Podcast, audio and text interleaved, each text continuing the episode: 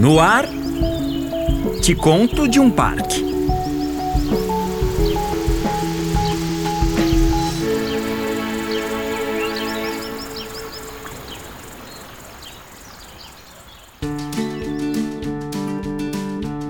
Em junho de 1937 foi criado o primeiro Parque Nacional Brasileiro, o Parque Nacional de Itatiaia, que fica na região da Serra da Mantiqueira, se estendendo pelos municípios de Itatiaia e de Resende, no estado do Rio de Janeiro, e pelos municípios de Bocaina de Minas e Itamonte, no estado de Minas Gerais, onde está 60% do seu território.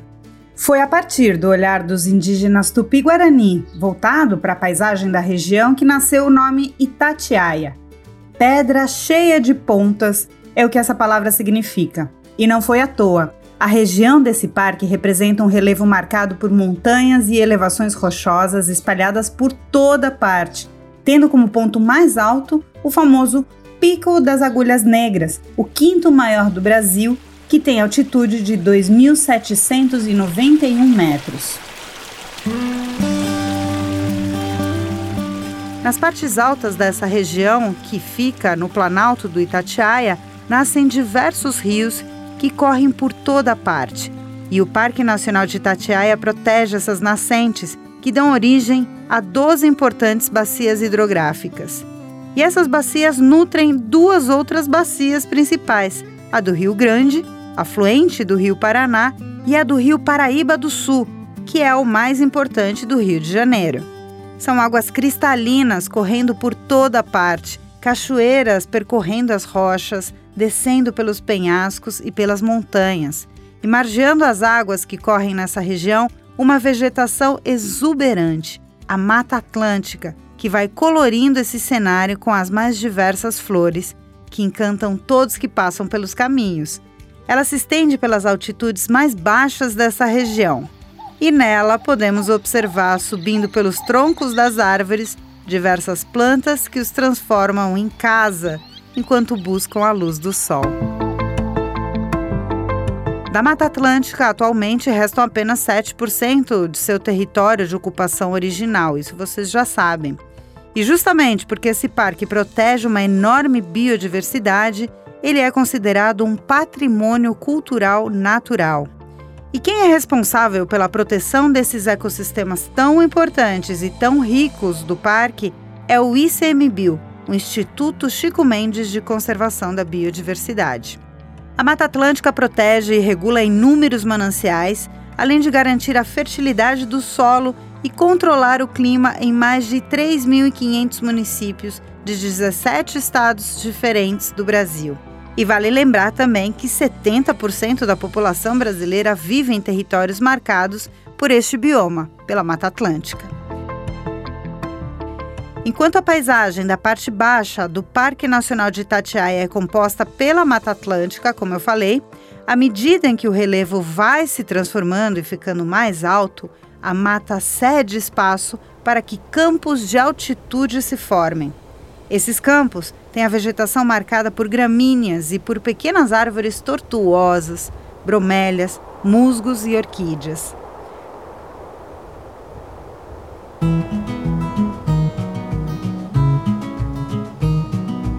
A presença desses dois ecossistemas resulta em ventos úmidos provenientes do mar e que resfriam ao subir da Serra da Mantiqueira e se transformam em neblinas ou chuvas, por isso, durante o inverno, as temperaturas da região são muito baixas, podendo ocorrer até mesmo neve ou geadas. Compondo a parte alta do parque, além do Pico das Agulhas Negras, está o Maciço das Prateleiras, a Pedra do Altar e o Vale do Airuoca. E espalhados por toda parte, as mais diversas espécies compõem o ecossistema desses lugares, inclusive espécies de animais ameaçados de extinção, como o bugio, o tamanduá-bandeira e o tatu-canastra.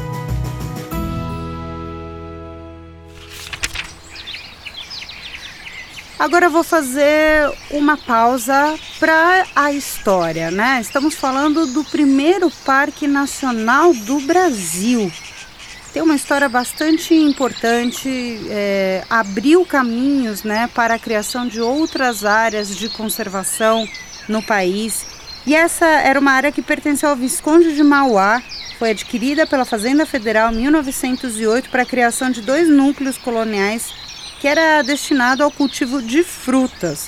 Mas foi em 1913 que o botânico Alberto Lofgren solicitou ao Ministério da Agricultura a criação de um parque nacional no maciço do Itatiaia.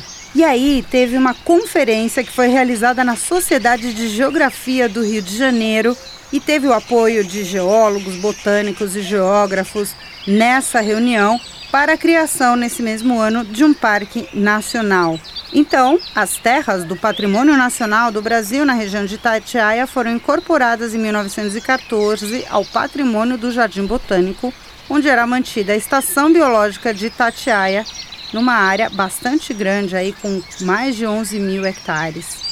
A beleza guardada por esse parque atrai milhares de visitantes todos os anos. E um fato interessante, poucos sabem, é que esse parque nacional, o primeiro do Brasil, emocionou o poeta Vinícius de Moraes, que o transformou em seu próprio refúgio, para onde ia escrever e se conectar à escrita e à natureza. Nos anos 1940, ele escreveu o belíssimo poema Pôr do Sol em Itatiaia, poucos anos depois do parque ser criado. Pôr do Sol em Itatiaia, Vinícius de Moraes, Campo Belo, 1940. Nascentes efêmeras, em clareiras súbitas, entre as luzes tardas do imenso crepúsculo negros megalitos em doce decúbito, sob o peso frágil da pálida abóboda. Calmo subjacente, o vale infinito, a estender-se múltiplo, inventando espaços, dilatando angústia, criando o silêncio. Ouvimos a voz da fotógrafa Marina Klink recitando esse poema tão bonito e inspirado nas paisagens de Itatiaia. Intercalando com o silêncio, ao caminhar pelas trilhas, podemos ouvir o som das árvores, dos insetos e dos tantos outros animais que por ali vivem. Ouvimos também o som dos riachos que se formam e correm por ali e de toda a natureza viva que pulsa nesse lugar. E as maneiras de vivenciar o parque são muitas: trilhas, cachoeiras, circuitos de lagos, travessias e para nos contar mais sobre este lugar, convidamos um dos principais guias do Parque Nacional de Itatiaia, o Dudu Cotrim. Dudu, quando você começou a guiar no parque e por quê? Bom, comecei a guiar no parque quando eu tinha cerca de 15 anos de idade. Isso eu tô com 29 agora, então já vai aí para 14, 15 anos guiando. Eu comecei a guiar por grande influência dos meus pais. O meu pai já é escalador no parque desde a década de 60, sempre frequentou o parque. Minha mãe também, e os dois fundaram nossa empresa de turismo na década de 90, início da década de 90. Então eu já nasci no meio de tudo isso, do turismo, e praticamente só continuou a história da família. Conta mais, qual que é o seu envolvimento hoje com o parque? O que, que você anda fazendo por ali? Atualmente, o meu envolvimento com o parque, além de trabalhar nele como condutor de visitantes, eu coordeno uma das câmaras temáticas. Então, o Parque Nacional tem um conselho consultivo, que é constituído por instituições, né, por CNPJs, onde o chefe do parque consulta. E a Câmara Temática é um braço do conselho, onde é algo um pouco mais prático, temos reuniões mensais. E essa Câmara Temática chama CTME, então é Câmara Temática de Montismo e Ecoturismo. E nela nós decidimos normas, abertura, fechamento de trilhas, abrigos, e qualquer outro assunto relativo a esse tema também. Queria que você falasse sobre as suas melhores lembranças e também memórias do parque. Minhas melhores lembranças e memórias do parque é bem difícil definir uma, né? Porque a gente vai colecionando memórias aí ao longo do tempo.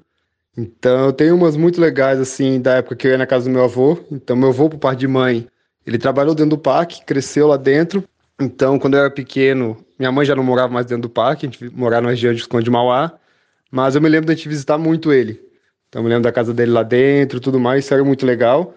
E gosto muito das lembranças também dos dias de inverno. Então, daqueles dias que você chega na parte alta do parque, tá tudo congelado, pega o rio congelado. Então, a paisagem se transforma totalmente no inverno. Essas são lembranças muito legais também. quais são os melhores lugares que um visitante pode conhecer no Parque de Itatiaia? Bom, os melhores locais que um visitante pode conhecer no parque, o parque ele é dividido em duas partes, então eu acho que é bom definir isso também. Então é, ele é dividido em parte baixa e parte alta do parque. Na parte baixa, o roteiro tradicional ali, que é o mais legal de conhecer, são as cachoeiras. Então o visitante consegue conhecer a Cachoeira do Maromba, Cachoeira Itapurani e Véu de Noiva. Além dele, dessas três que a gente chama de Complexo Maromba, na estrada você também tem a Cachoeira do Poranga, que é lindíssima. E além das cachoeiras, dessas quatro cachoeiras, vale muito a pena na parte de baixo conhecer o centro de visitantes, é, a área da sede do parque, onde nós temos ali a pedra de fundação, temos uma estufa, temos a varanda com, uma, com um mirante bem bonito. E na saída do parque, o mirante do Último Adeus não pode deixar de parar nele. Tem uma vista deslumbrante tanto do Vale do Paraíba, da Serra do Mar e toda a mantiqueira ali da parte de baixo do parque. Na parte alta do parque, o visitante tem inúmeras opções de escalada, caminhada, trilhas mais longas. Então é difícil definir apenas um ali na parte alta, né? Mas eu pontuaria aí talvez um, a base das prateleiras, porque é um maciço lindo e é algo ali que quase todo mundo consegue fazer, uma trilha fácil, apesar de você estar em altitude, isso acaba dificultando um pouquinho, né? Mas com cerca de uma hora, uma hora e meia de caminhada, em, ao longo de dois quilômetros e meio, a partir do Rebouças, dá para chegar. Então, prateleiras vale muito a pena. Morro do Couto também é lindíssimo. Pedra do Altar também vale muito a pena. Essas três que eu comentei, você não tem escalado, então é caminhada, por isso eu gosto de pontuá-las. E para os mais aventureiros, com certeza o Pico das Agulhas Negras, você tem escalada para chegar no topo dele, leva em torno de 3 horas a 4 horas até o topo. E é o ponto mais alto do estado do Rio, o quinto ponto mais alto do Brasil, e é o atrativo mais procurado do parque, né? Então eu acho que ela, com certeza, entra aí no hall das principais. Espero que vocês tenham viajado com a gente em mais este episódio do Te Conto de um Parque. Aqui a gente conta histórias de parques brasileiros, conta histórias culturais, histórias ambientais, histórias naturais. É isso, pessoal. Acompanhe o Te Conto de um Parque em diferentes plataformas de podcast. Em cada episódio, mais histórias de um cantinho conservado do Brasil. Eu sou Paulina Chamorro e a gente se encontra no próximo parque. Até lá! Te Conto de um Parque é uma realização do Instituto Semeia com o apoio GIZ Brasil. Termina aqui te conto de um parque.